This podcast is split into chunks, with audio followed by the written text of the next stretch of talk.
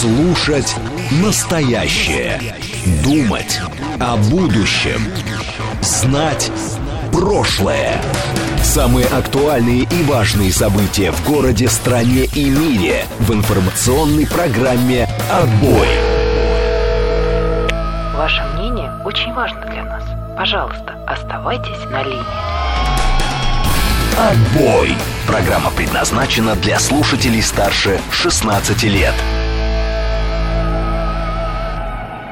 18.08 в Москве. Вторник, 2 мая. Программа «Отбой» на радиостанции «Говорит Москва». Микрофон Александр Асафов. Что-то мы с вами давно не виделись. Я уж думаю, что и вы подзабыли, как это вообще, как это у нас с вами. Ну вот, собственно, я не знаю, там, после выходных ли, хотя считать это выходными. Вот, э, ну, в целом, да, посередине между, что называется, на рабочей неделе мы с вами снова встречаемся, чтобы обсуждать насущное. Насущного много, на самом деле, тем очень много разных, интересных и не очень сложных и простых, тяжелых и с радостными только не очень. Ну, в общем, собственно, здравствуйте, да? Однако, здравствуйте, как говорил э, Михаил Владимирович Леонтьев, да, в своих передачах замечательных. Виделся недавно с ним, правда, по печальному поводу. Ну вот, тоже много лет что-то не, не виделись, да, тут встретились. Ладно, не суть. Здравствуйте. Я на всякий случай напомню, давно мы с вами не, не общались, да, на всякий случай напомню, как же мы с вами можем общаться. Видеть не только слышать, но и видеть вы можете, ну, в телеграм-канале радиостанции. Радио говорит... Нет. Да, радио говорит МСК. Вот, соответственно, там есть видеотрансляция ВКонтакте. ВКонтакте вы можете смотреть на официальной странице «Говорит Москва 94.8 FM». Эм. У себя на странице я тоже кладу. А, и, конечно, а, пока еще на Ютубе, хотя слухи и домыслы по этому вопросу ходят разные по поводу будущего Ютуба, но пока вот работает. А, спасибо всем за добрые слова, кто а, вспоминает меня добрым словом и вспоминал. А, спасибо. А, а, собственно, Григорий из ПБ сообщает какие-то локальные корешковые новости, только не про корешку, а про... Хотя нет, про корешку. На перекрестке Большой Пороховской и Среднеохтинского проспекта Мерседес протаранил Рено. От удара на асфальт высыпалась корешка. Вот настоящее петербургское ДТП. Александр, на Донбассе побывали, а также постреляли или нет? Быстро дайте нам ответ. 26, если да, то вам почет. Говорю вам, быстро в лед не ожидал. Пишет нам, да, правильно, Виктор 26. И куда в смс-сообщение? Чтобы быть как Виктор. Желательно, правда, не в стихах. Вы можете отправить смс-сообщение плюс 7 925 88 88 94 и 8. И, соответственно, написать в Телеграм у нас есть телеграм-бот, э, говорит МСК-бот в одно слово латинскими буквами, вот это вот заклинание говорит МСК-бот, вы сможете мне писать, а я вам могу отвечать, но отвечать буду голосом, письменно не буду вам отвечать, поскольку у нас формат такой. Телефон, конечно, эфира у нас есть, и сегодня он понадобится. 8495, это код города Москва, 737 39 48. Вот такой у нас номер. В общем, вы его знаете, только я раньше, как и все, произносил э, в ином, ином формате, но мне кажется, так вот проще на ухо ложится. А, а, собственно, а, Владимир Бонд скидывает мем про градусники, потому что в нашем детстве а, градусники были опасное, опасное. Вот, а сейчас э, цветные, красивые. Так, где были? Да я где только не был. У меня что-то так наложилось, масса командировок. Из интересного, из интересного, наверное, могу рассказать, ну, где я был. А, кстати говоря, было интересно, когда я взлетал на одном аэродроме, на одном самолете, да, а, пришла смс смс добро пожаловать а, в Эстонию. Через минуту добро пожаловать домой, да, вот забавно, забавно, как работают сети. Значит, из интересного, я был в Крыму, в Артеке, и побывал там, э, последний раз я в Артеке был 35 лет назад. Вот. И, собственно, вот посмотрел, чем живет Артек, как живет Артек. Провел там несколько уроков в школе. Там есть школа для детей, которые во время учебного года учатся. Собственно, круто, да, вот впечатление самое, самые такие светлые, что. И, конечно, Артек э, изменился, изменился вот с моей памяти 35 лет назад. Вот, но традиции сохранены, конечно, дух вот этот. Есть все отремонтировано, красиво, конечно. Очень впечатлен. Вот я был и в, а, соответственно, и в Орленке, да, но вот Артеком, Артеком просто, да, ну, может быть, по старой памяти, что я могу сравнить. В общем, походил там, а поскольку с транспортом тоже было сложно по разным причинам, э, удалось там пробыть лишние сутки. И вот, собственно, сутки я ходил по Артеку, общался с сотрудниками, с воспитателями, с э, детьми, собственно, которые там. Миша Николаев угадал, да, где, собственно, я был, да, это Псков. Вот, э, в том числе в Пскове был, был в Гатчине, Ленинградская область, был в Мурманске, где-то еще. Еще, вот, ну, собственно, Крым, Краснодарский край, в общем, много помотало, да, помотало по стране слегка. Вот, а, такая, такая у меня была. Ну, это, это несколько, несколько мероприятий, да, они просто совпали вот в такой такой марафон. Это, правда, еще не все. С учетом транспортной доступности в сторону юга, она слабая, да, пару мероприятий выпало еще, хотел посетить. Петрозаводск. А, собственно, нет, в Архангельске не был. А, э, Николай спрашивает, это командировки или частные мероприятия? Это общественное мероприятие, так что скорее это командировки. Я же общественник. Я же человек не политик, я общественник. Как там Мурманск, поганый городишко, считает честь. Вы знаете, мне нравится. Вот я сравниваю все время глазами своими два города, Владивосток и Мурманск. И вроде Владивосток такой вольный город, такой город себе на уме, да, такой вот он прям такой, а Мурманск честный. И вот я прилетаю в час ночи, и два часа из Москвы лететь, там, чуть больше, по-моему. А там за окном снег. А я вот приехал из нескольких регионов, где никакого снега уже нет. Это так было интересно. Выхожу я в пиджачишке в одном. А люди серьезно так одеты, сурово. Я понимаю, что не очень холодно, но у них вот так, в общем... Вот они у них так, у них еще весна позже, у них еще и весна позже. Вот. И, в общем, пробежался по, по Мурманску, потому что я был одним днем там, к сожалению. Ну, прилетел ночью, да, собственно, день и вечером назад. Вот очень, ну, мне нравится Мурманск. Я не знаю, почему вы его считаете а, таким.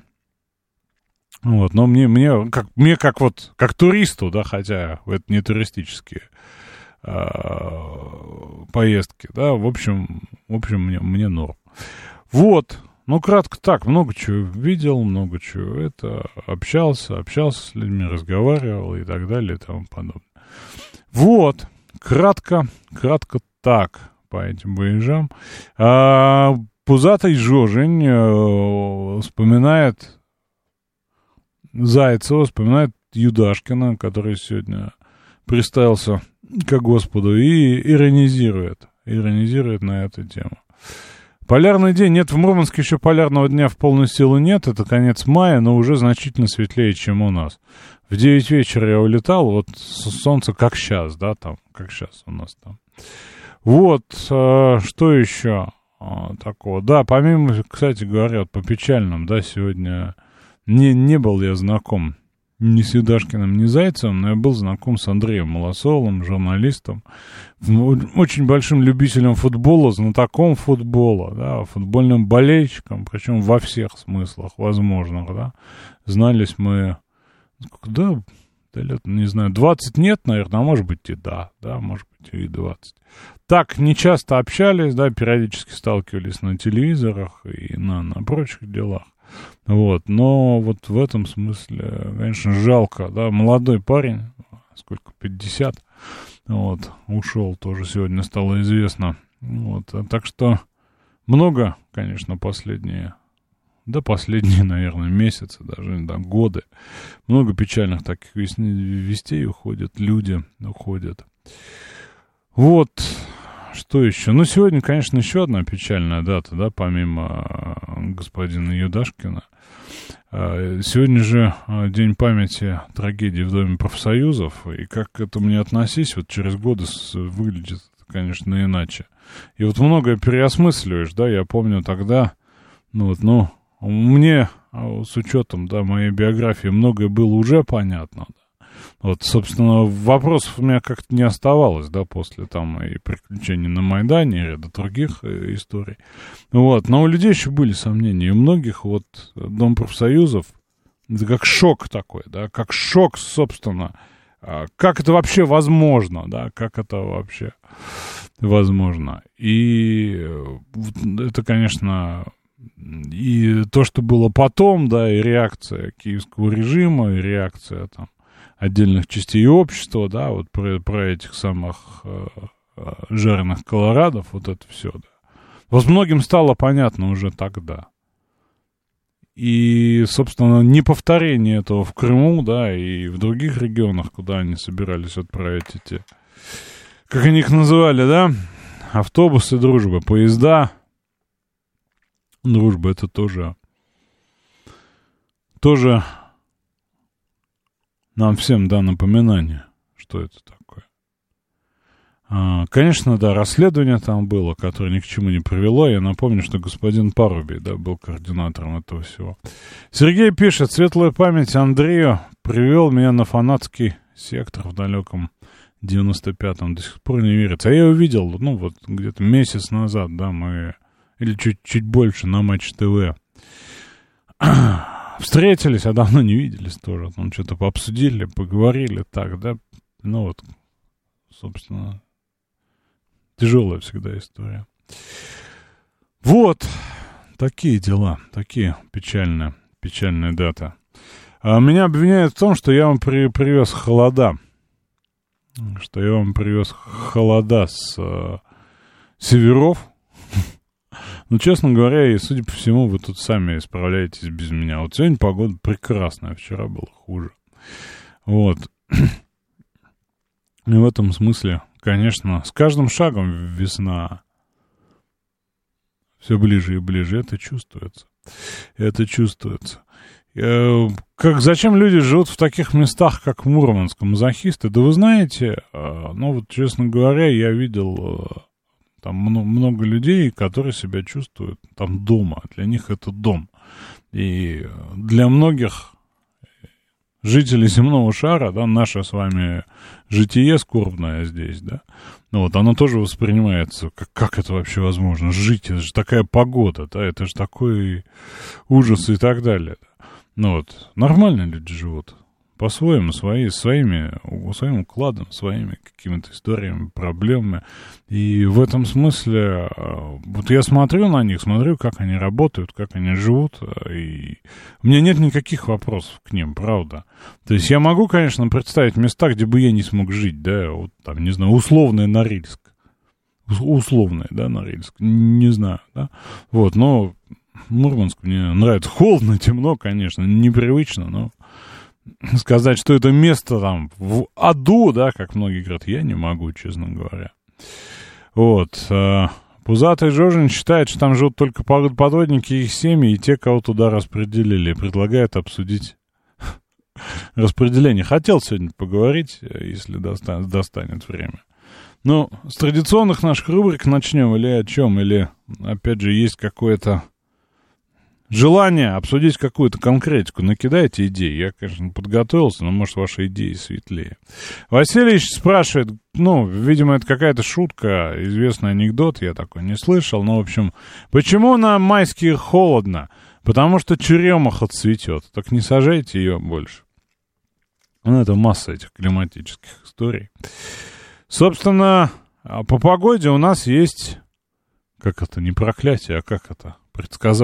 прогноз, да, но это предсказание, да, скорее. А, предсказание следующее. А, угадайте, кто его сделал, да, я думаю, что вот сейчас просто по тексту станет понятно. Возвращение тепла в Москву придет не раньше середины мая. 3 мая температура будет около нормы, от 17 до 20 градусов. Но начиная с четверга температура будет снижаться примерно на 2 градуса в день. И дойдет до абсолютного нуля, видимо. В четверг будет всего 13-15. В пятницу, субботу, воскресенье будет до 11 градусов. Затем будет постепенное повышение, но все равно до привычных майских значений далеко. Угадайте спикера. Да, да, можно даже не называть, кто это.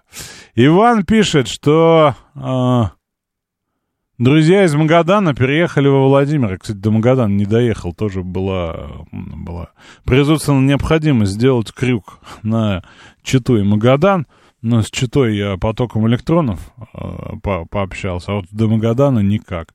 Потому что вот их э, удобное время, а это 5 утра по московскому, я в это время э, перемещался. Да, все угадали правильно спикера. Нет, нет, конечно, никакой это не Тишковец и не специалист Центра погоды ФОБОС. Все время, да, вот кто-то, кто-то а, об этом сказал, я с тех пор могу думать о центре Фобос только с этой точки зрения. С точки зрения его перевода на русский язык. Вот. Леус сказал, что волна полярного холода подарит нам небольшую передышку. 3 а мая будет тепло, плюс 16-18, кратковременные дожди. Начнется вторая волна похолодания, много дождей. И не сильные заморозки. Чувствуете лексику, да?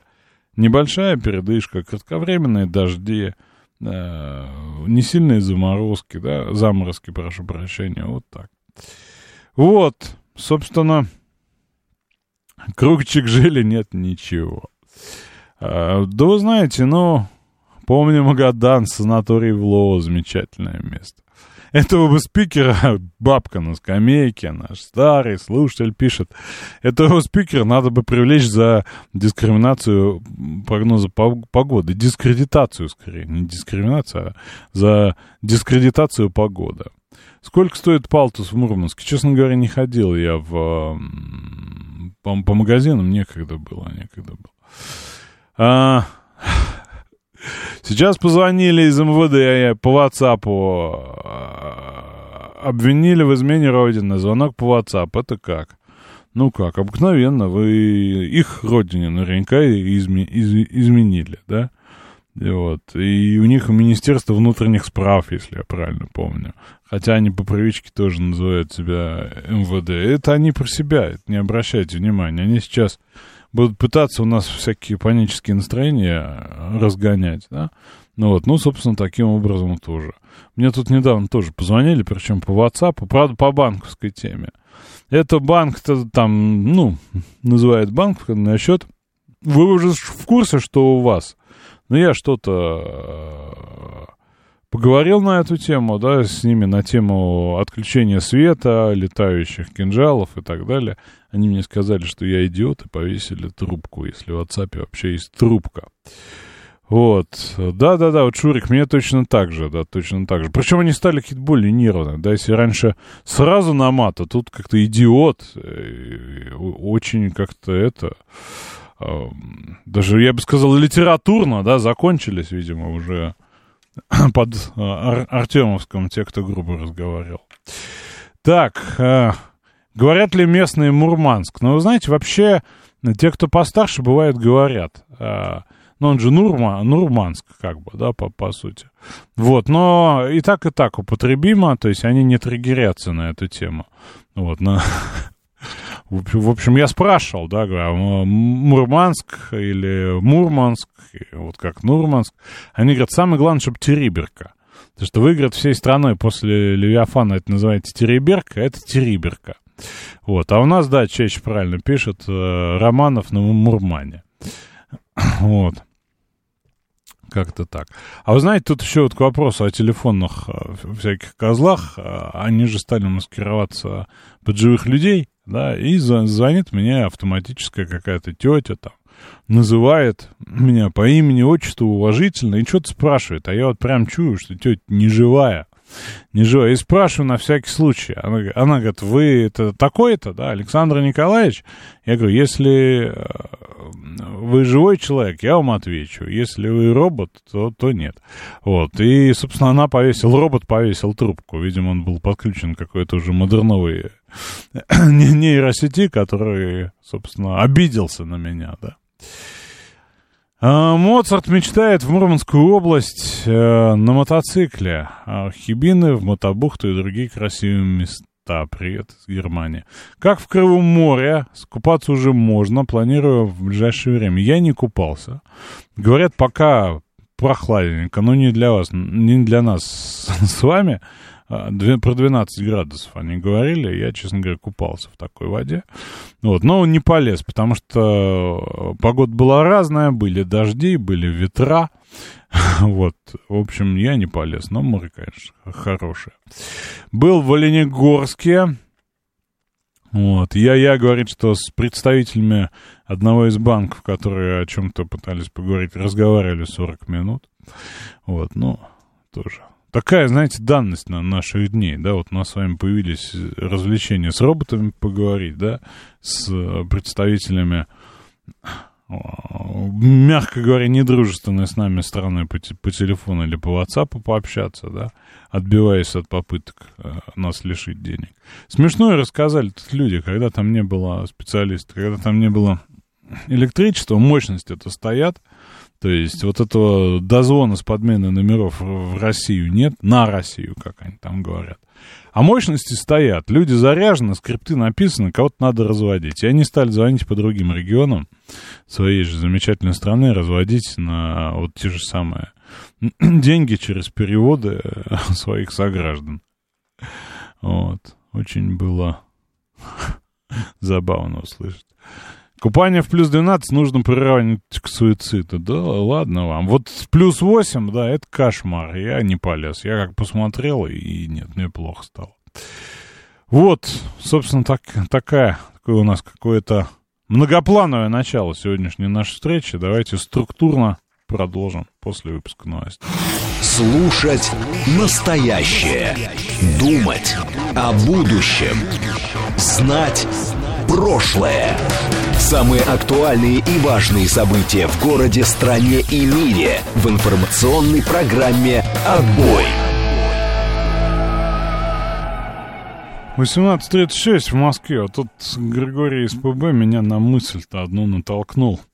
Я тут тоже встречался а, в Мурманске с людьми. Вот Мончегорск, Апатит и Кандалакша – они называют эти города, да, ну, я вот где-то был, где-то не был, ну, чаще не был, чем был, да, но название-то мне знакомое. Название-то мне знакомое, я думаю, откуда? Откуда вот я настолько это помню, да, вот прям с детства. Ну и что же вы думаете, я вспомнил. Я думаю, что Алды, как сейчас вот в интернете говорят, вспомнит вместе со мной. Была на заре времен, на заре времен такая... Э, история, да, а, как компьютерные игры, да, компьютерные игры были весьма там примитивного свойства, но тем не менее были. И вот был такой господин Сид Мейер, изобретатель, собственно, игры «Цивилизация», но по которой точно многие слышали. И среди, его, и среди его изделий а, была игра такая F-19, она называлась, F-19 Steel Fighter – вот. Была еще F-29, но вот F-19, она была такая проработанная, да. Вот, и я помню, а это конец 80-х она вышла, но у нас она приземлилась как раз, наверное, где-то в те года близко, на 5-дюймовых дискетах, если вы помните, что это такое. Вот, и там, собственно, надо было взлетать. Ну, на тот момент это казалось там реалистичным, хотя это, да, черточки на экране, смутно изображающие какие-то там да, цели и так далее. И вот там были задачи как раз лететь в сторону Кандалакши, и там ракетами Мэйверик, да, известными, или Стингер, ну, по-моему, Мэйверик, конечно, Мэйверик, атаковать РЛС в Кандалакше, да, и вот как раз туда по Кольскому полуострову много было целей. Я вот оттуда помню это. Вот к вопросу о том, что мы 300 раз никому не нужны, да? А ведь даже на уровне на уровне вот компьютерных игр. Вот Василий пишет, сколько раз проходил миссию снимать на фото базового МФ. Да, это вот а, кто-нибудь из вас, не знаю, в компьютерных играх атаковал какой-нибудь Техас хоть раз? Ну, и исключая серию Far Cry, да, где там есть про какую-то оклахомщину, да, но это тоже внутренние, как бы дела. А ведь, ну вот, собственно, со всей, так сказать, открытостью и честностью, да, были намечены цели, обозначены миссии и так далее. Вот, и помню, LHX тоже помню, LHX помню. Я вообще вот из этих, да, какие-то вещи вспоминаю, да, э, игры, тоже, тоже как сидели с товарищем, да, там от Саботера 2, да, до вот, собственно, таких вещей, там первый Mortal Kombat, условно. Ладно, не суть не суть а, об этом. Давайте, что ли, а, про Дмитрия Анатольевича. Что-то мы его сегодня упустили. Не знаю, он, конечно, по такой острой, видимо, для него теме. Я, честно говоря, ну, эти темы меня не очень, не очень увлекают. Но, коль скоро есть у нас... Есть у нас э, Пятиминутка для Дмитрия Анатольевича можно. В Северноморске стоял а, брошенный розовый фиат, которому лет 40. Вы знаете, видел вот то, что запомнилось. Ехал из Мурманска в аэропорт. И вот видно, там дорога, ну, такая разновысотная, да. Вот, и а, вот между двумя полосами видно такая глубокая, глуб, глубокая вот эта между дорожия, да, и там валяется автомобиль, видимо, он там перезимно, перезимно. Снег сошел, ну, видно, что вот он, что-то с ним случилось, и вот он там провел зиму. Вредалер 2 разносил башни-близнецы и Пентагон. Кто же знал, что их правда снесут, Костича? Хотел поступать в Мончегорск в техникум физкультуры на тренера по горным лыжам но что-то не срослось. В F-29 реталиатор была Аризонская пустыня, а в F-19 помимо Кольского был Иран и Куба, пишет нам Васильевич. Вот, а, собственно, сообщение срочное достаточно. AK пишет. На СВХ в районе Мастельмаша примерно в сторону области а, посредине дороги просело полотно и колея сантиметров 20-30, как бордюр, только посредине дороги. Осторожно. Ну ладно, давайте по Медведю. Это у нас тема еще сегодня громадье, да? А мы как-то не продвигаемся с вами все больше о, о таком житейском, о житейском, о впечатлениях, воспоминаниях. А, Медведев. Медведев кратко. Да? Вот, дожили. Нацисты в Киеве требуют учредить орден Степана Бандера. Ну чего мелочиться? Если учреждать, то сразу в трех степенях, чтобы на ленте носить через плечо. И не только Степана Бандера. Можно и орден Евгения Коновальца забацать, и медали Романа Шухевича зарабите. Зарабитые. А дальше больше. Можно порекомендовать немцам создать орден Адольфа Гитлера, а итальяшкам что-то итальянцы с Дмитрием Анатольевичем как-то, видимо, обошлись. Орден Бенито Муссолини. Но можно и ордена Хорти, Франко, Антонеску и прочих европейских союзников Гитлера до кучи. А чего стесняться? Если прославлять, то всех европейских нацистов скопом. Это же теперь основная европейская идеология. А может, пора и орден Владимира Зеленского учредить? Мало ли что. Так. На всякий случай. Ну вот, о чем Дмитрий Анатольевич-то нам рассказывает? Там петиция о создании государственной награды э, имени Степана Бандеры на сайте Зеленского появилась, зарегистрирована 1 мая, ну, в общем, вот на эту тему, да. Я знаю, что там масса различных шизофренических петиций, да, публикуется, но, скажем так, это достаточно наглядно, по мнению Дмитрия Анатольевича тоже. Кстати говоря, тут но много было там заявлений всяких Шольцев, да, по поводу... Песков тоже комментировал. По поводу того, что мы не разрешаем, поставляем оружие по территории России стрелять, да. Вот, однако тут заместитель официального представителя Госдепартамента Патель, есть там такой, вот он сказал, что его спросили по поводу беспилотников в Брянской области в Крыму, сказал, я позволю нашим украинским партнерам рассказать о своих конкретных операциях, которые они решают предпринять. Но при этом, конечно, он Россию осудил. Это вот к, к вопросу, да, кто чего куда стреляет, кто чего никуда не стреляет. Вот. Э, Пузатый Жожин вступает в спор э, любителей древних игр и говорит, что в Редалерте, в Редалерте точнее, не было уничтожения башен-близнецов. Там сносили статую свободы эльфовую башню вышку Теслы превращали. Я вот Редалерт не помню, я в него мало играл. Мне он не нравился. А,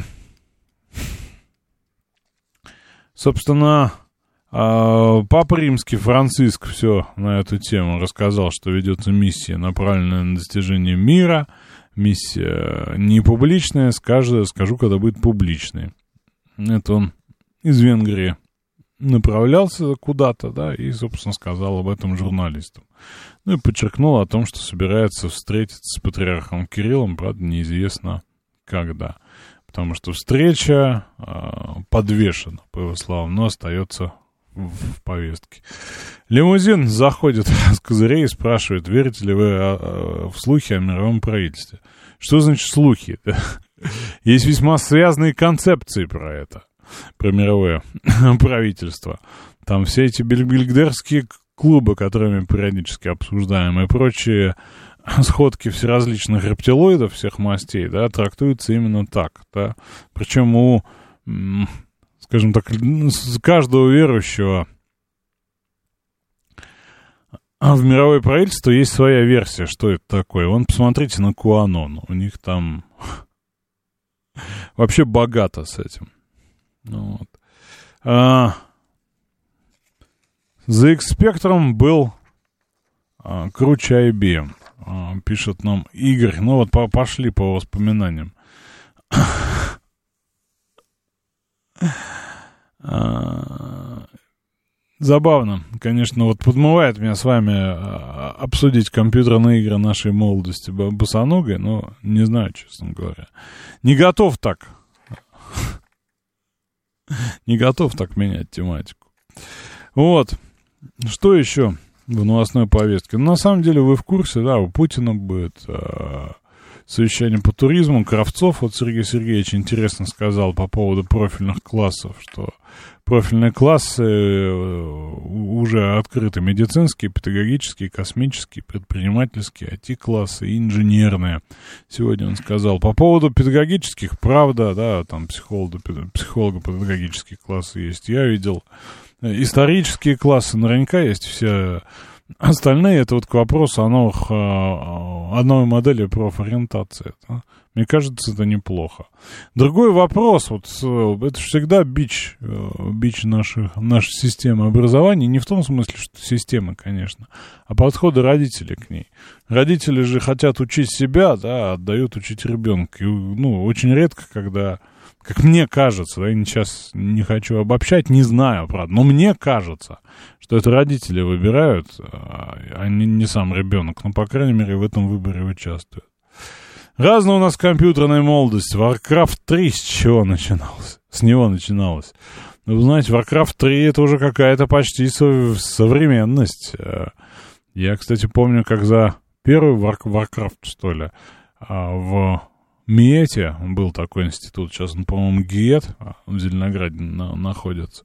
Э, половина первого курса из Варкрафта вылетала. А поскольку они увлекались им весьма профессионально, играли, там была сетка, да, в, в общаге. И вот они играли прям на, настолько, что все заканчивалось еще до первой сессии какими-то победами в Варкрафте, но не в жизни. Вот, э, Миша считает, что у нас специалист по мировым правителям — это Владимир. Он в этих вопросах чудно разбирается. Еще хотел поговорить с вами по поводу Дня труда. Вот тут читал каких-то умных, умных из нашего недавнего прошлого, философов, да, и по поводу отношения к труду, там, по, что-то вот мне пришлось читать в логике диалектического материализма. Уж не знаю, как я в эту тему зашел, но, видимо, к годовщине.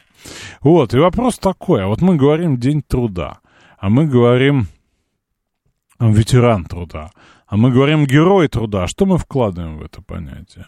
Вот у нас с вами, конечно, существует советская и историческая такая скомина. Мы помним, что это, что такое человек труда, что такое трудящийся, как нас называли. Да что это сейчас? Вот что труд в таком смысле, как уважаемая категория для наших с вами сограждан? Что вот этот самый день труда, кроме первого подхода к шашлыкам и грядкам? Да? Вот мне кажется, есть наполнение, вот судя по тому, что я вижу в глазах там студентов, юношества, да, они понимают, а, ну, несколько иначе это, наверное, чем мы, да. И для них вот труд это про созидание, да, про творчество, про пользу, про благо. А что такое для нас день труда? Вот. Э, безотносительно всех этих э, историй фольклорных про 1 мая, первомайскую демонстрацию и так далее.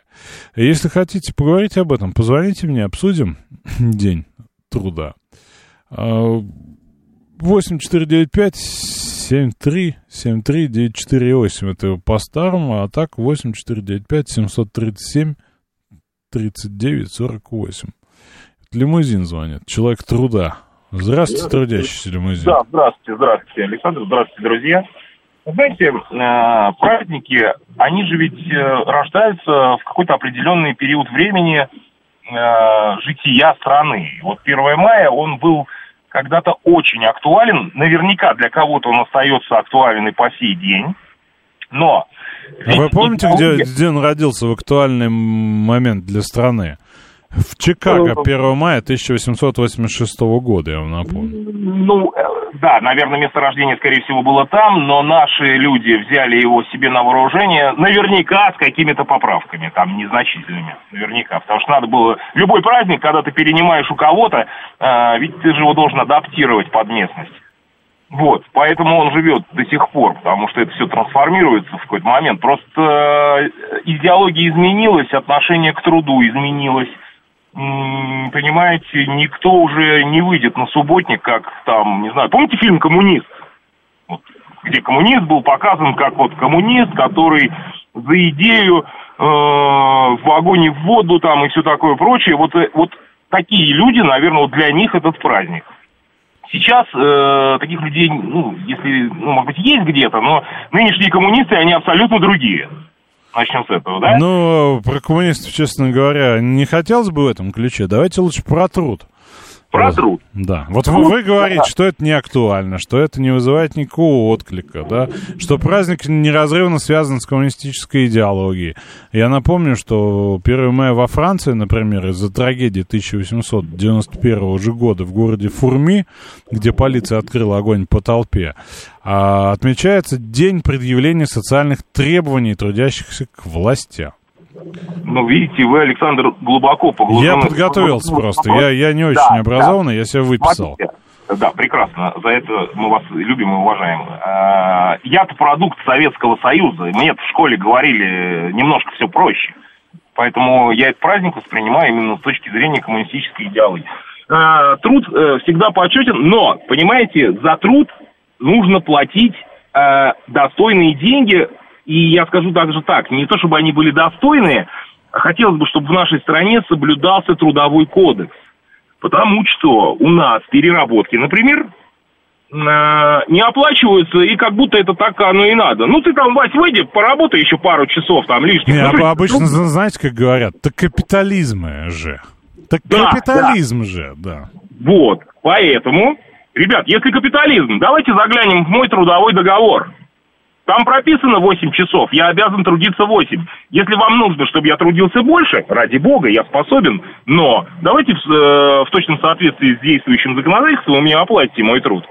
У нас такого, к А сожалению... знаете, знаете, какая след- следующая пластинка? Мне очень нравится, называется. Но мы же живем в обществе понятийном, у нас с тобой понятийная договоренность. Ну что ты как этот-то? Ну, вот об этом и речь, что понятийные... Любые понятия, они направлены всегда в одни ворота. Это правда, пиратский кодекс написан для пиратов, я с вами абсолютно Поэтому, согласен. поэтому, если мы хотим построить здоровое капиталистическое общество, нужно хотя бы начать соблюдать те э, правила и законы, которые уже есть. Я не говорю о написании новых. Уже Ну, и есть. если мы строим капиталистическое общество, то мы же помним э, марксистскую максиму о том, что капиталист всегда трудящегося это обманет. Ну да. Но опять же, видите, капитализм, капитализму, наверное, Как тоже там кл- классическая наша любимая цитата? Капиталист пойдет на любое преступление ради скольких-то там процентов прибыли. Ну, тут от воспитания зависит, понимаете? Ну, есть люди, которым мало. Вот у них есть очень много, очень много, но им все равно мало, понимаете? Им для вот э, счастья нужно больше, больше, больше, больше, больше забирать там, скажем, у своих сотрудников. Ну, он воспитан так, с ним ничего не сделаешь, никакие законы его не изменят. Да Вот. честно говоря, ладно, давайте по- посмотрим это не как э, событие, а как динамику. Вот мне кажется, отношение к труду с точки зрения уважаемых работодателей, в том числе и посредством применения к, них отдельно, к ним отдельных положений уголовного, трудового и иных э, уголовно-процессуальных кодексов, меняется. Но оно меняется, но как-то... Понимаете, у нас нет профсоюзов, например. Ну, они есть там где-то формально. А, Но- а на- на- вот тоже тема хорошая. Нам профсоюз в каком ну, ключе нужны? Как у Тони Сопрано был профсоюз Так, мусорщиков? э, э, не, ну, неважно в каком... ко- Нет, в смысле, я имею в виду то, что, например, э, беззащит, беззащитный в кавычках, да, э, рабочий, представитель рабочего класса мог бы обратиться в определенную организацию для защиты своих прав э, на рабочем месте. А то это, есть это нас- самое, а рабочий класс это кто? Ну, давайте так обозначим. Рабочий класс. э, Вот мне кажется, прав- люди, которые трудятся, хорошо, давайте скажем так, которые трудятся руками, ну, я, например. А Я- во- я вот, вот смотрите, да, вот Игорь, наш постоянный слушатель, да, считает, что человек труда это тот, кто при помощи средств производства производит материальные же блага. А тот, кто, видимо, программирует свои про- программульки, это вообще не человек труда, а и нич- ничтожная личность. Про радиоведущего вообще не говорю ничего. Это во- вообще, ну, за, за гранью, за пределом понимания труда. Ну, понимаете, э, про радиоведущих, например, могут так сказать люди, которые не знакомы процессом вот этим. Я знаком, поэтому я могу сказать, что любое выступление, даже просто публичное со сцены, это труд. А если ты еще и профессионально этим занимаешься, ты должен быть красавчик в том смысле, чтобы тебя люди слышали и понимали, что ты им хочешь донести. А для того, чтобы ты это мог сделать, В- Возвращаем, возвращаемся. Кто такой трудящийся? Кто такой человек труда? Вот это понятие труд, оно кого касается? Уважение к труду это про кого? про всех, кто трудится. Неважно в какой области, мне кажется. Даже э, просто с- начиная с людей неквалифицированных до, не знаю, там, космонавтов каких-нибудь, президентов и так далее. Ну, то есть, если ты бездельник и лоботряс и лодырь, ну, к себе это не относится. Если У ты... каждого дела запах особый. Я вспоминаю из детства стишки, да? А, что хочу вам сказать, прежде чем мы продолжим наше обсуждение. Спасибо всем, кто звонит. Тема хорошая. Вот мы сейчас с вами уйдем на а, перерывчик, но после перерывчика предлагаю обсудить вот труд в контексте отношения к нему. И к человеку труда, и к трудящимся без э, советских этих инвектив. В каком смысле? Вот я привожу пример часто, да, взаимоотношения внутри общества в одной там другой э, стране, где вообще любой труд это нормально. Официант, банкир, водитель такси вообще не важно. То есть люди общаются без учета вот этих э, табелей о рангах, э, сверчков с шестками и так далее. И, может быть, проблема-то не в отношении Левиафана, там, без уважения к человеку труда, а в нас с вами. Может, мы считаем, что один труд — это труд, а другой так пописать вышел. Давайте об этом подумаем после э, небольшого перерыва, а сейчас письма на фронт. Слушать настоящее. Думать о будущем. Знать Прошлое. Самые актуальные и важные события в городе, стране и мире в информационной программе «Отбой». Ваше мнение очень важно для нас. Пожалуйста, оставайтесь на линии. «Отбой». Программа предназначена для слушателей старше 16 лет. 19.06 в Москве, вторник, 2 мая. Не первое, конечно, но второе. Обсуждаем с вами труд. Насколько это вообще нам понятно, что это такое. Вот, Илья Сергеевич считает, что поскольку программисты средства производства, компьютеры, программное обеспечение, то, значит, он буржуй по марксизму. Но мы как-то пытаемся выйти, выйти за логику марксизма. Вот нам сейчас Гурген поможет. Здрасте, Гурген. Э, добрый вечер, Александр. Вы знаете, я думаю, что мы имеем здесь дело столкновение, или вернее, э, как линейки э, для измерения количественного, э, протестантскую этику, значит, через коровник в рай. Да?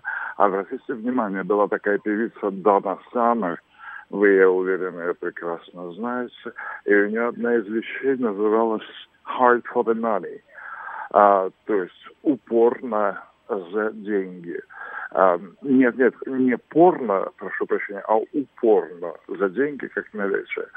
Так вот, uh, she worked hard for the money, so hard for it, honey, so you better treat her right. Великолепный текст. Она работала усердно за деньги. Речь идет о проститутке, как ни странно.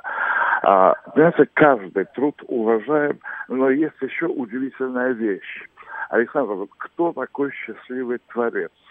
а, с общей, э, скажем, э, в, в общем смысле этого слова. Это тот, кто может увлекательно рассказать о своей профессии, либо что-то показать. А в аэропорту Ираклиона на Крите, по-моему, я полтора часа общался с молодой женщиной из Франции, она клинический психолог, и мы с ней обсуждали, э, собственно, синдром Аспергера, да, аутизм, это была профилирующая тема полтора часа пронеслись как одна секунда.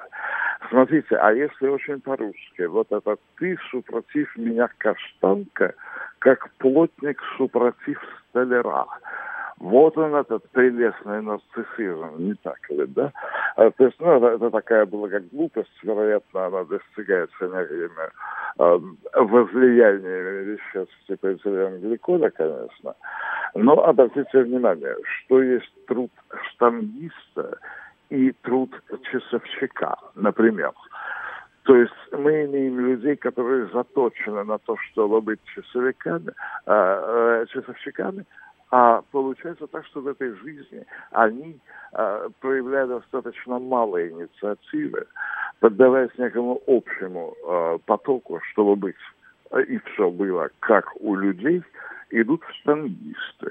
Понимаете? И, и пол жизни себе доказывает, что ну вот у меня все не клеится. И, и э, труда до э, самоистязания. Обратите внимание, вот уже кто-то обратил внимание, я опубликовал э, сведения у себя, домик в Мюрюте, это 18-я станция с э, Финляндского вокзала под Петербургом, я приобрел. Так вот, когда я познакомился с тем, что такое дача, обратите внимание, в нашем босоногом детстве, как вы выражаетесь, а, была удивительная тенденция. Народ ехал на даче, и почему-то считалось, что там надо вкалывать, да? Значит, именно вкалывать, этот дурацкий, э, неосознанный, полуинфантильный позыв э, что-то там горы свернуть был продиктован всего лишь обычной физиологией. Отвлечься от э, места нахождения пятой точки, да, оторвать ее и как-то быть ближе к земле, да, там что-то такое. Я это прекрасно понимаю, потому что рядом с моим домиком в Мелю-Дельта э, это э, вот то, чем могу похвастаться. Это на моих 16 шотках стриженный газон. Александр, я сделал все для того, чтобы сделать эту операцию. Вы знаете, вот э, могу так сравнить, да? Поскольку мы, мы с вами занимаемся созданием антиобщественных и продвижением стереотипов, да, и уж позвольте мне такое, да, то ну, вот в этом смысле а, позиция «я не буду сажать на даче ничего, кроме газона», она была столь же популярна, как ныне позиция а, «и у меня дома нет телевизора, я никогда его не смотрю». И как, Ага. как начинает, начинаешь копать, оказывается, что человек смотрит телевизор не по телевизору, а через интернет. А Что на даче он не сажает, конечно, картошку, но что-то он все равно сажает, да, и вот это, ну, вот это наше советское двоемыслие, оно всегда, конечно, в тройне прекрасно. Вы знаете, я думаю, это даже не двоемыслие. Мне кажется, это э, обоюдостороннее недомыслие и отсутствие творческой инициативы. Да. Но, как вы знаете, изумительно придумал а, один мой дальний родственник. Его заставляли от Министерства культуры РСФСР принимать участие вот в этих массовых э, едином порыве движений по Красной площади. Он сделал гениальную вещь. Он взял кружку Эсмарха, это, если, если вам известно, слушательская аудитория, может быть, не очень знает, что это такое, такая грелка с длинным... Давайте длинным, без э, этих вот подробностей, хорошо? Да, разумеется, нет-нет. Он А то я-то наполнил знаю, её- что это такое, да. а, Ну, конечно, он наполнил ее водкой, привязал к э, левой стороне груди и периодически делал движение носовым платком, который был спрятан кончик этой кружки эсмарха. Он отхлебывал оттуда.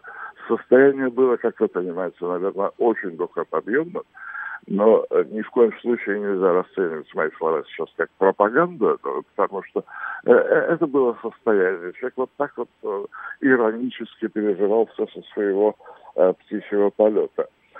Смотрите, если труд – это выход из зоны комфорта, Александр, я уверен, вы со мной согласитесь, что э, если смотреть не на конечную цель или плодотворный, полезный путь ее достижения, а видеть только недостатки, да, а, то самый большой недостаток, на что наш головной мозг не нацелен, это вот прерывать его вечный сон. Гурген, что- я на самом деле теряю нить. Труд-то здесь при чем? Вечный сон, ваша прекрасная дача с газоном. Все наше Труд вот, вот это вот. немножечко- Труд – это немножко выход из зоны комфорта, а иногда и даже немножко. И вы понимаете, на моем вот этом самом газоне есть таки одна грядочка. Я выращиваю чеснок. И вот то-то мне и духу придает. Ну, смотрите, все остальное, а, труд вы считаете испытанием для человека, испытанием тяжелым и не всегда необходимым? А, Смотрите, это к вопросу о первом часе вашей программы сегодняшней, что есть мазохизм. Да? Там прозвучало такое слово. Мазохизм на то и становится привлекательным. Ну, знаете, это как хороший анекдот по поводу э, Рабинович идет, и вот как едва переставляет ноги на лице, э, лицо искажено от какого-то невероятного страдания. Что с вами, Рабинович? Да видите ли, я купил туфли на два размера меньше. А, ну так э, что же, а что вам не дало возможности купить их своего размера?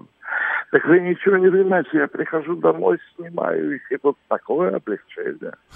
На этом основано даже... э, Ну, вы, знаете, вы знаете, мне позиция ваша понятна, но не близка, честно говоря. Я как раз пытаюсь, да, спасибо за ваше мнение, пытаюсь найти какие-то другие смыслы в этом, потому что относиться к труду презрительно мы все прекрасно научились.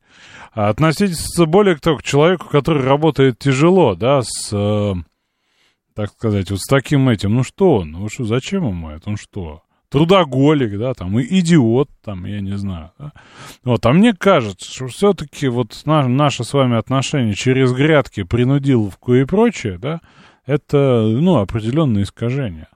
Вызванное нашим опытом в том числе, да, прекрасными историями про труд в Советском Союзе.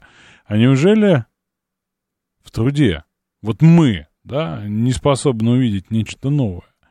Не способны увидеть то, э, дело, которое человека, собственно, человеком-то и сделало, да, потому что для нас вот этот советский, советская присказка про труд и обезьяну, да, в общем, ну, это побольше фольклор, в который никто не задумается. А что же такое для нас с вами труд? Ну, Владимир, что для вас, я боюсь представить даже, ну, рассказывайте. Ага. Здравствуйте, Александр, спасибо вам за интерактив, так сказать, прямой эфир. А, вы знаете, ну, как говорил Маркс, труд создал человек, собственно говоря, видите, и фолклор весь об этом э, русский народный говорит, там, терпение труд, все перетрут, так сказать, без труда там не вынес рыбку, без труда, без труда. И это Маркс говорил? А, да это ру, ру, русский эпос, в общем-то, об этом ну, как бы, ну, труд-то, в общем не зря же в советское время воспевался, в общем по большому счету. А вы знаете, я вам парадоксальное про вашего Маркса скажу, вот подумайте об этом. Я понимаю, что вы если читали э, достаточно давно, да, но тем не менее, вот какая цель общества коммунистического по Марксу? Против чего направлено это самое общество будущего прекрасного коммунистического? Ну, против эксплуатации человека. Чтобы никто не работал. Идея — это когда все довольны, никто не работает, в магазине денег нет, бери, что хочешь, от каждого по способностям, каждому по потребностям и так далее и тому подобное. Это социалистическая максима была про по труду, да? Вот. вот в сегодняшних реалиях, как говорится, с учетом того, что сколько мы продаем нефти и всего ресурса, вот за последний год только рекорд установили там по продаже платины так, и прочих редкоземельных металлов США, собственно говоря, своим врагам. То есть мы фактически, да, мы не должны работать, то есть получать вот эту ренту. Вот, понимаете? Понимаете, на что мы выходим? Что нету в коммунизме, ну, по крайней мере, в той, скажем так, его разновидности, которую вы представляете, нет никакого уважения к труду. Это обманка. Это обманка для богатого и сытого Маркса, который, собственно, и строил, да, вот сейчас мы э, общество эксплуатации поборем, потом выйдет какой-нибудь какой кунштюк с платиной, там, не знаю, нефтью, с э, экспортом марксизма. Самое главное, не работать. То есть труд это не какая-то задача, да, поставленная перед человеком, вот, а это временное обременение, которое надо потерпеть, а потом в Царство Божие на земле имени Карла Маркса и Владимира Ильича Ленина, где трудиться больше не надо. Ну да, и как помните, это римские эти вот, это, так сказать, сенатор говорит, что физический труд удел рабов, вот, наверное, собственно говоря, нас поэтому исходя из этой концепции нас в рабство, то есть нас даже не капитализм, а считаю, рабовладельчество, ведь там 50% допустим государства. Так этого Маркс хотел, вы живете в воплощенной мечте Маркса с Энгельсом. А, ну, ведь, как говорится, они же на то и гении, что, собственно говоря, смотрели вперед. Ну, то есть мы живем с вами при коммунизме, получается? Да, ну да, для избранных, собственно говоря, тех, кто наверху, наверное, для них, может, коммунизм, а для нас рабство. А Маркс, между прочим, тачкой рук не пачкал, как известно. Ну, в общем-то, как говорится, у кого на что. Да, он жил за счет Энгельса, вы знали об этом? Не, ну, как бы у него В смысле, впрямую, как бы, впрямую. Он ему давал, да, возможность, сказать, потому что у него была возможность в финансовом плане. А мог бы, как трудящийся человек, работать, а жил на деньги ну, буржуя, ну как же так? Он больше привнес, так сказать, э, так сказать, для нас всех. То есть избранным можно не работать? Ну, я бы так не сказал. Для, хотя бы для физического здоровья своего нужно как-то двигаться, собственно говоря. Поэтому как бы, труд облагораживает человека в степени, так сказать. И, Что для вас как... день труда, кроме зависти к платине, нефти, буржуям и так далее? Ну, День труда, вот, допустим, это прежде всего для меня праздник, как в советское время, солидарность трудящихся. Вот, допустим, во Франции провели солидарность, там отменили пенсионные реформы в результате протеста. А у нас, как бы, люди атомизированы, рабочий класс, как, по сути, уничтожен, собственно говоря. Поэтому, как Кто вам сказал, что отменили-то? Да я что-то слышал, что там отменили, там на ну. год хотели повысить, а в результате протеста там что-то... Не, программа Оланда до 30-го года как действовала, так и действует. Ну, вы да, почитайте поподробнее, да, вы как-то очень по верхам, честно говоря. Но в целом, то, что вы подтвердили мою мысль, то, что коммунисты ненавидели труд и ненавидят его по сейчас, за это вам большое коммунистическое спасибо. Здравствуйте, Николай, слушаю вас. Здравствуйте. А что это вы так переиначиваете? По способностям, а способности у человека, в общем-то, только к труду, по, по большому счету. Ну, у нас могут быть разные способности. Если я на колчаковских ну, фронтах не знаю, ранитый и неспособный. Не способны к труду, не, не интеллектуальному или другому какому-то. Что значит так? Нет, про- здесь, пространство здесь, для, для манипуляций же. По потребностям. Нет, коммунизм это по потребностям. По способностям Подождите, это социализм. Сначала отдай по способностям, а потом получишь по потребностям. Не переиначивайте, пожалуйста. Так что все там нормально у стена. А вот что касаемо про труд, вы, вы знаете, сейчас такая какая-то современная есть взгляд на труд. Ну, не современная, а такой вот может быть, мой взгляд. Люди почему-то очень ценят свой труд и совершенно не ценят э, труд людей, которыми они, в общем-то, потребляют э, вокруг. И вот это, конечно... А знаете это- почему? Да, тут логика такая, я же за это бабки заплатил. А вот я за бабки как хочу, так и вырачу. На свои имею право, да? Вот, и это тем такая не- логика. Тем не менее, ему же, ему же тоже кто-то бабки платит. И вот он, Поэтому- он в этой иерархии живет, да. А, совершенно- пониже, да, все правильно. И совершенно нет у них, знаете чего, вот такой взаимосвязи. Чем больше заплатит он, тем в конце концов придет больше к нему, э, что заплатит ему. Не-не, так не работает. Это если, Да, я, да. если я богатый, то давайте мне скидку, а лучше бесплатно. Я же и так богатый, да? То есть там Да, логику да. искать бессмысленно, но в психологии это есть. Вот это Вы знаете, я, я даже думаю, кто вот кого я имею в виду по такой как бы формуле с таким подходом, у них в голове не, не приходит в голову, что они богатые. Мысли такой. Ну, вы знаете, вы же слышали, что такое синдром Даннинга-Крюгера? Ну, Ну, н- ч- человек не, не очень не развитый, э, не сомневается в своих действиях. Это такое вся, всякая плесень интеллигентская, постоянно в себе сомневается, считает себя недостаточно э, там умным, смелым, удачливым, работоспособным. Делает, но вот сомневается. К себе у него всегда претензии, рефлексия, синдром самозванца. А с другой стороны, есть синдром Даннинга-Крюгера, когда люди вот лишь, ну, не изуродованные интеллектом, в своих действиях не сомневаются вообще. И поэтому, если у него есть 50 тысяч рублей, он богат как крес. А если у него есть 500 тысяч рублей, это вообще не подходи, да? Это вообще не подходи, э, картуз не ломая. Поэтому, ну, это тоже есть такое проявление психики, это правда. Я вот, извините, сейчас я, да, вам сказать мысль, да скажу. Я часто общаюсь с э, представителями профессии таксиста, или вы меня ругали за таксиста, да, водителя автомобиля такси, да, вот, э, и, собственно, я часто спрашиваю, а кто самый поганый клиент? Во- Вот самая пох- похабень, да, отвратительная, мерзкая, хам, выродок.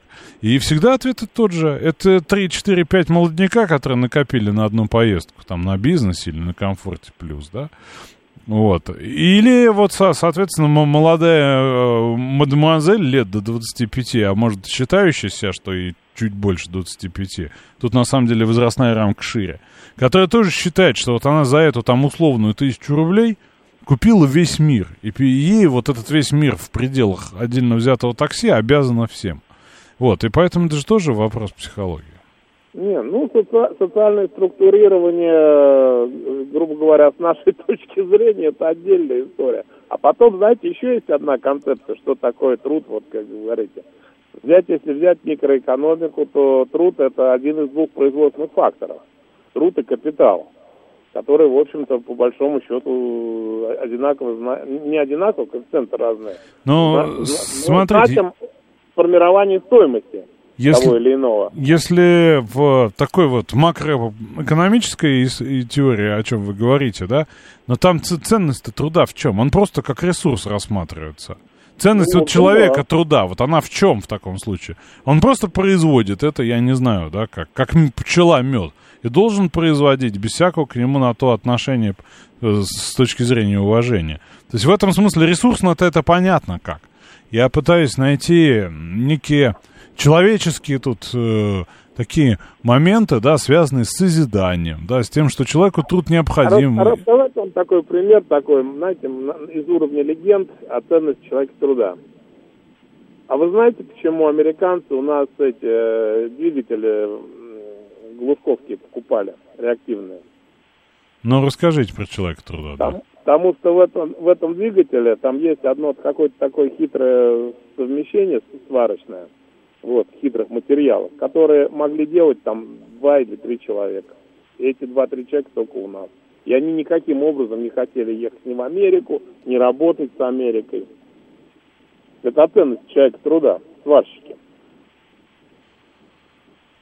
Ну, в- это же частный случай, его же нельзя обобщить. Сказать, что Ну, у ну, нас ну, все ну, люди ну, труда, ну, вот такое уважение, что их э, Америка купить хочет себе. Тем не менее. такая легенда. Спасибо, спасибо за легенду. Вот Кирилл считает, что сомневающийся и рефлексирующий человек ущербен. Вместо того, чтобы совершать действия, он сидит и сопли жует. Но иногда все-таки что-то делает. Открытие совершает, например. Плесень, слезняк, интеллигент. А все же, да, куда человечество наше ведет. Александр, здравствуйте, слушаю вас. Добрый день. Здрасте. Хочу сказать, какой-то вот разговор, с одной стороны, очень интересный и занимательный, но он пространный. Во-первых, про Карла Маркса. На самом деле Карл Маркс работал всю свою жизнь. Он занимался тем, что он писал великие труды. Другое дело, что вот, э, в моем понимании вот эта та классическая коммунистическая идеология, конечно, она является заблуждением. Том плане, что не может быть всеобщего равенства. И э, точкой отсчета в данном случае является, опять же, извините, мотивация человека. У всех людей разные мотивации к труду. Один лентяй, другой работает. Вот в чем дело. И поэтому мы никогда не добьемся вот, э, вот этого значит, провозглашенного всеобщего равенства. Труд, как таковой, коммунисты никогда не отрицали. Ну, как бы я никогда, кстати, не был коммунистом и никогда не считал себя прокоммунистическим человеком настроенным, но тем не менее, из того, что вот я видел и знаю, труд э, был в почете все время. Э, вопрос о том, что декларировали так называемый свободный труд – которого у нас на сегодня очень мало. Вот пока так. Ну, смотрите, по поводу мотивации могу вам сказать следующее. Был такой господин Тейлор в начале 20 века. Он считается основоположником управле... Э, науки об управлении. В том числе много у него там про труд, про его разделение было и так далее. И вот тейлоризм есть такой термин, за, за него его клеймят. В общем, он ну, за, за что? Да, во-первых, за позицию о том, что основное предположение этого самого господина Тейлора заключалось в том, что человеческие существа являются, э, по сути, ленивыми, и стимулом может быть только э, обещанное экономическое вознаграждение. Именно этот господин придумал сдельную оплату труда, кстати, если я правильно помню. И ему, честно говоря, вот принадлежит право, да, отношение к труду как к науке, да, в, в этом смысле. Это он Э, застрельщик этой истории. Поэтому по поводу того, что у всех мотивация разная, ну вот он считал, что одна. И, честно говоря, я вот не согласен с ним. Да, я с ним не согласен в той части, что я считаю, что действительно у людей, хоть они в этом и не признаются, считают друг друга ленивыми скотиной, с, с, с котами, все по Тейлору, да, у них есть потребность к труду. Может быть, это только у наших людей то самое шило, да? И вот много я раз слышал позицию, да не буду я вот, господи, не хочу работать. Я бы сел бы на диван и сидел. И вот доведись такому человеку на диван сесть, он сядет на него, недельку посидит, а потом бежать. Потом бежать, что-то делать и так далее. Вот. А, прекрасные комментарии у нас, видимо, от господ коммунистов есть на Ютубе. А, стрёмно слушать рассуждения богатых и москвичей о труде. Вы не работали. Люблю такое. Люблю такое. Вы прекрасно, пишите нам больше. Хотя я вижу, что вы в 19.29 тоже себя трудом не унижаете в целом. Вот, но на самом деле, э, вот резюмируя, наверное, да, то, на что нам не удалось выйти, на, на, про то, что у каждого человека есть нужда в труде. Пусть не в том, чем он занимается для того, чтобы купить себе еды и так далее. Вот. Но вообще это, это же движение, это про жизнь. Давайте новости послушаем. Слушать настоящее. Думать о будущем. Знать прошлое. Самые актуальные и важные события в городе, стране и мире в информационной программе «Отбой». 19.36 в Москве. Вторник, 2 мая, программа «Отбой» на радиостанции «Говорит Москва». Вот Александр нам пишет, быть москвичом – тяжкий труд. Нужно выбирать между смузи и крафтовым пивом, пока ждешь очереди, своей очереди в барбершопе. Вот, ну, я думаю, что с трудом надо заканчивать, по-нашему, по-марксистски. Обсудим еще как-нибудь. Давайте обсудим другое проявление э, советского наследия, а именно 30 числа в Госдуму был внесен э, законопроект, э, которым студентов-бюджетников хотят обязать отрабатывать три года по распределению, вот, а если они отказались, возмещать расходы государства на обучение. Подготовлен э, Госсоветом Татарстана, э, парламентом Татарстана, это изменение в закон об образовании. В общем, на бюджет э, будут принимать, по мнению авторов законопроекта, э, с условием, что они заключают соглашение о дальнейшем трудоустройстве э, по получаемой или квалификации. Э, вопрос будет решаться не позднее, чем за 4 месяца до окончания обучения. Специальная комиссия, руководство учебных заведений. Предусмотрена возможность распределения по месту жительства для инвалидов 1-2, родственник с инвалидностью, если беременные женщины, их супруги, а также родители детей до 3 лет. Вот, и, собственно, подобные поправки, по мнению авторов законопроекта, обеспечат молодых специалистов работой по собственно, профессии, а, предприятия ОПК и других отраслей необходимыми кадрами. Вот, собственно, это не первый раз. В 2018 году то же самое было отведено России. На срок от 4 до 5, в зависимости от формы а, обучения на предприятиях с госучастием.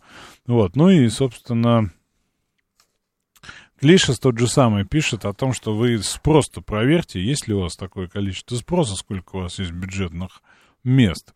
Вот, ну и, собственно, если, как он сказал, сформированный и научно обоснованный запрос на определенных специалистов. Вот. Как было в СССР, мы помним. Давайте послушаем, что нам Михаил скажет. Кто-то сегодня говорил так. Владимир был, Гурген был, но осталось только Михаила послушать. Здравствуйте, Михаил. Да, здравствуйте, Александр. Слушайте, как соскучился по, так сказать, интеллектуальным На, Нашим с вами да? встречам, да?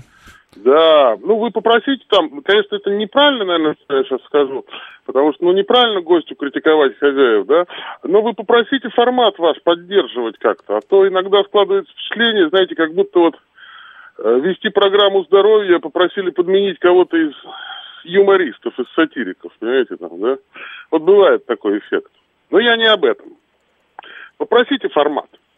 Значит, э, по распределению Значит, если можно так, значит, этой тематикой занимались еще 30 лет назад. Кстати говоря, в чем, в чьей ответственности находился механизм распределения? Значит, механизм распределения находился... В госплане в рука... каком-нибудь? Во-первых, во-первых, в госплане.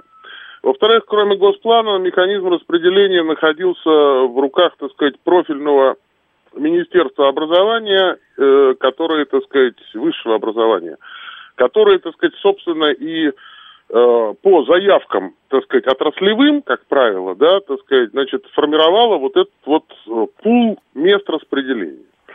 И он и 30, и 40, и 50 лет назад не работал так, как он должен был работать по замыслу. Он никогда не работал, этот механизм. Объясняю почему. Тривиально. Мальчик заканчивает Московский авиационный институт – или какой-нибудь другой институт с военной кафедры и уходит служить лейтенантом по итогам своего абсолютно бюджетного обучения. Возвращается через два года лейтенант, лейтенантской службы и, так сказать, свободный диплом, свободное распределение. Раз. Второе. Девочка распределяется, так сказать, в почтовый ящик какой-нибудь там и, так сказать, значит, э, через э, там полгода, значит, сообщает работодателю о том, что она уже в декретном отпуске. Вот. Значит, э, третий вариант, который никто никогда не отменял, это вариант, так сказать, когда человек, э, закончивший абсолютно бюджетное, так сказать, учреждение учебное и поступивший на абсолютно бюджетную, так сказать, э, значит, работу на там, государственное предприятие, через полгода уходит на такое же государственное бюджетное предприятие, куда его пригласили. Но там интереснее там больше платят, или он уезжает в другой регион, или там еще что-то.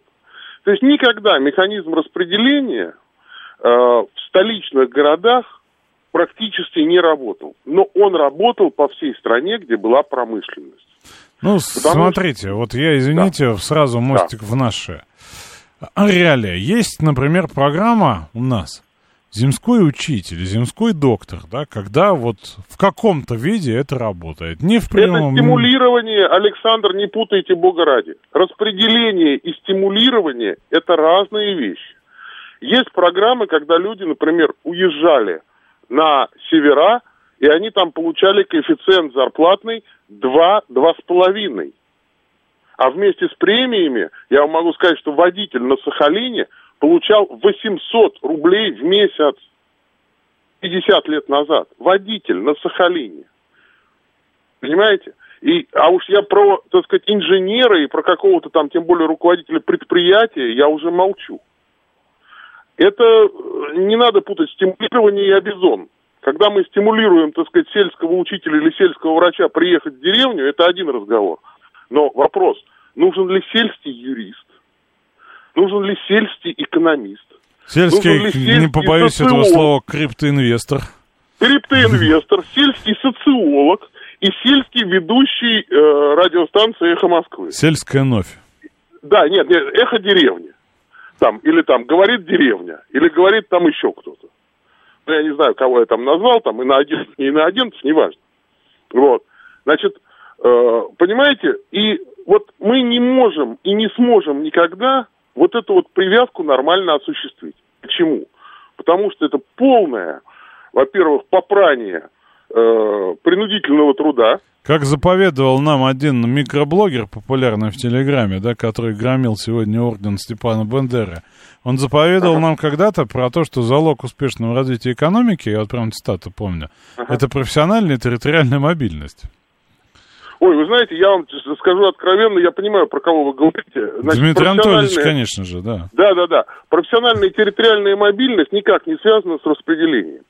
Теперь, поскольку вы вот эту вот тематику э, прям провели железную параллель с э, первыми полутора часами вашей программы, я не могу молчать и должен сказать следующее.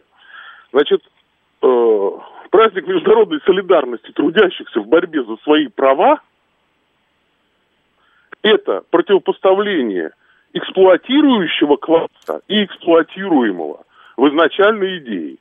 И поэтому проводить эти параллели, э, скажем так, сидя, так сказать, там в Москве, значит, и обсуждая это, так сказать, по радио там с разными, в общем-то, интеллигентными и, так сказать, умными и, так сказать, в основном людьми умственного труда и физического тоже, но на другом уровне, но нельзя это сравнивать, например, с ну, я не знаю, там, с шахтером из Чили, там, конца, там, 20-19 века. Но много прекрасных профессий, таких в Африке, например, да, существует. И в Африке сейчас, таких да. до сих пор очень много престижных, почетных, очень уважаемых профессий. Вот, поэтому здесь э, нужно вот об этом говорить. А все остальное это насчет труда и зарплаты, насчет, значит, э, понимаете, дело в том, что у меня очень много людей, которые занимаются, знакомых, друзей, которые занимаются физическим трудом. Э, в основном в сфере строительства. В основном в этой сфере. И я очень хорошо понимаю этих людей. Им есть за что бороться. Им нужно бороться, так сказать, прежде всего за свое здоровье. Потому что все, кто занимается физическим трудом, они гробят свое здоровье очень такими хорошими темпами. И э, как бы вот если мы говорим про труд, то прежде всего мы должны говорить про труд как невосстановимый ресурс. То есть ну, для человека, для конкретного человека мы имеем в виду. Для конкретного, Который конечно. изнашивается, ну, если уж грубо совсем. Конечно, говорить. конечно. Но речь идет о том, что если футболист изнашивается за 4 миллиона евро в год, он тоже изнашивается да, то ни один сантехник, который крутит трубы, так сказать, там, да, и ни один сварщик на стройке, он не получает 4 э, миллионов евро в год, даже если он, так сказать, э, потихонечку по мере строительства, так сказать, продает этот дом сам. Понимаете? Он не зарабатывает таких денег. А износ организма не меньше, чем у, так сказать, спортсмена. Поэтому мы должны говорить сейчас, вот в этой вот парадигме именно, так сказать, первомайской, да, что уважение к труду, оно определяется по большей части тем, что человек кладет себя, кладет свою жизнь на этот труд. И вот желающих класть себя и класть свое здоровье То на есть, алтарь секунду, труда, я хочу, что называется, красную линию Да. провести. То есть Да. тот, который не, не требует выламывания костей и суставов, мы не уважаем. Э, Александр, как вы думаете, я ожидал этого, этого Конечно, вопроса? конечно. Мы же Конечно, не ожидал. первый раз с вами общаемся. Абсолютно, да. И дай бог не последний. Я вам хочу сказать следующее. Дело в том, что, э, ну, как бы это поинтеллигентнее сказать. Есть очевидные вещи. Есть вещи, которые, у которых зависимость не очень линейная. То есть, если вы разгрузите вагон с картошкой один, то я подозреваю, что вы затратите свою зарплату на э, остеопата, э, массажиста, э, уколы от больной поясницы и много чего еще на что. Ну, вопрос объема, честно говоря, и срок. Вопрос объема. Я, Да, я, я го- готов это сделать ради эксперимента абсолютно безвредно, я знаю. Нет, как. я, я вас очень прошу, не надо. Я, я пробовал, не, не советую. Ну, Вот- что там, по 40 килограмм они, по-моему, в среднем, да? Сколько тех мешков? Ну, то есть это вполне для меня такое. Ну, то есть тяжело, Ну безусловно. вот, например, так сказать... у, меня, там- у меня был опыт в бурной молодости босоногой. Я 2 тонны 30 килограммовых раскидал, вот это было сложно, да. Да, а я вам могу сказать, что это абсолютно та же самая тематика, только, так сказать, она, в общем, как бы, ну, но это не полезно. А насчет умственного труда, насчет нервного напряжения, да, конечно, да, конечно. Я вам могу сказать, что, например, э, ковроткачеством девочки, которые занимаются в очень многих странах, так сказать, Азии, там, в Турции, в Иране и так далее, многие из них теряют зрение достаточно быстро, например. Хотя они не переносят, так сказать, там по 40 килограмм мешки. А много людей, которые занимаются умственным трудом, причем напряженным умственным трудом, например, те же самые авиадиспетчеры, у них, так сказать, тоже, в общем-то, так сказать, уважаемый почетный труд. Все труды почетные уважаемые, но все равно нужно что-то себя затратить, понимаете? Затратить себя. Да жизнь Тогда вообще затратная штука. Мы с вами живем, Конечно. живем и истончаемся. Ну, глобально да. Вот. И, как говорил, теперь там у вас линия была еще насчет, э, если я не ошибаюсь, по поводу там коммунизма, не коммунизма, вот этих всех вещей. Понимаете как? Коммунизм это завтра, а капитализм это сегодня. Для коммунизма нужно человека воспитать, а для капитализма нужно человека стимулировать. И вот возвращаясь вот именно на этой ноте, воспитать и стимулировать, к вопросу распределения возникает, ну, после институтов, да, возникает вопрос, мы опять воспитываем методом принуждения? Или мы воспитываем методом стимулирования, а воспитание идет Ну, параллельным курсом? Знаете, есть нелицеприятная одна штука по поводу воспитания, что Так. стимулирование это, конечно, да, но принуждение это основной метод. Ну, э, Александр, э, так сказать, может быть, в прошлой жизни были рабовладельцем, вот, и, так сказать, генетическая память осталась, но я вам мо- могу сказать такую вещь, что принуждение и вынужденность – это разные вещи. Мы все, вот как это? Ну, э, смотрите, называется? вот, ну, если Да. мы про педагогику с вами, это же про, про нее, да? Конечно. мама принуждает ребенка ложиться в 9 вечера спать. Чтобы, Нет, чтобы у него вы- вы- трудом-то не выработать, выработать Трудом ну, какие-то привычки. Мама принуждает, хорошо, выносить его в ведро с мусором, прям принуждает. Он идет на некие жертвы для себя. Это педагогика или нет? Э, Безусловно. Только Ну весь вопрос в том, только весь вопрос в том, что, так сказать, когда мы говорим про воспитание э, в труде, э, например, с молодых ногтей, то именно уклад жизни воспитывает, а не мама. Тут вы, вы знаете, в чем, вот, собственно, на, на наши с вами современные деньги, никогда уклад жизни, когда ребенок воспринимается как, ну, хо- хорошая э, рабочая сила, начиная там с 5-6 лет, которая может и Абсолютно. скотину, и вот это все. А на наши Абсолютно. деньги, вы знаете что, это нормализация отношения к труду. В том числе на морально-ценностных основаниях. В том числе, что труд, да, без труда человек умирает, это правда, да. Что он в ленности и праздности, да, перестает быть человеком, как бы высоко это ни звучало. Это вот еще раз, да, нормализация отношения к деятельностной, так сказать, активности, да, основанной на моральном и нравственном э, выборе, который обусловлен воспитанием. Уж извините, что вот я вы так знаете, сложно. я отчасти соглашусь. Здесь тоже, так сказать, очень большая тема, большой разговор. Но вот давайте возьмем Пьера и Марию Кюри. Да, значит, так сказать, э, вы понимаете, да, что, так сказать, э, ставить некоторые весьма опасные э, для жизни эксперименты научные, да. Миссия, можно было- вызов, долг, вот это все, да? Нет, это просто более глубокая мотивация внутренняя. Вообще совокупность мотиваций. Это явно не, не к вопросу о том, чтобы на хлеб. Ну, продолжайте мысль, да, конечно, не на Понимаете? хлеб, да. А раз, а раз, так сказать, это не на хлеб, то, значит, так сказать, вот это не какое-то принуждение к труду, а принуждение, а внутренняя, так сказать, потребность в созидании. Я про это. Вот мы с вами выходим на то, о чем я хотел поговорить. Мгм. А есть еще понятие, как трудовой подвиг. Абсолютно правильно. Трудовые подвиги надо совершать в молодом возрасте. После 40 бессмысленно, после 50 вредно, после 60 опасно.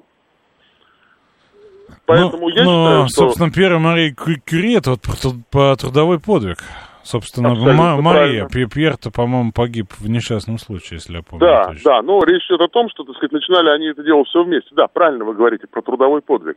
Но есть трудовой подвиг, как вот президент вручает, так сказать, людям, так сказать, которые по 50, по 60, по 70 лет в отрасли проработали. Героев труда, да, героев, на да. днях вручал, да. Там, там само по себе то, что верность отрасли и верность своему делу, она ну никак не связана ни с моральным стимулированием, ни с материальным. Это внутренняя потребность человека, и человек вот в этих вот, вот в этой вот своей отрасли, в этой своей парадигме, он прожил жизнь, это тоже подвиг. А другой человек, так сказать, условно говоря, так сказать, там пятилетку за три года выполнил, а третий, так сказать, как Алексей Стаханов, э, так сказать, э, новым способом, так сказать, прошел забой с огромной скоростью, так сказать, да. И понимаете, как это сказать? Вот трудовой подвиг должен стать нормой. Просто он должен быть, как бы, так сказать, войти в естественную потребность. Это так же, как построение коммунизма, это очень долгая игра. Это очень долгая игра. Но если к этому не стремиться, то трудовых подвигов не будет. Будет трудовой подвиг за а, определенное вознаграждение С там, выше рынка. С. Выше рынка, да, с коэффициентом, да. Вот, поэтому я думаю, что все-таки, так сказать, вы правильно сказали, что труд надо уважать любой. И это, это надо воспитывать в людях уважение к любому труду, это раз. А второе, но и требовательность к результатам труда тоже должна быть. Потому что вы извините, я очень уважаю труд, допустим, так сказать, какой-то там, условно говоря, там, так сказать, там медсестры, так сказать, из психиатрической клиники там или из какого-нибудь там, так сказать, значит, там инфекционного отделения, безусловно, безусловно.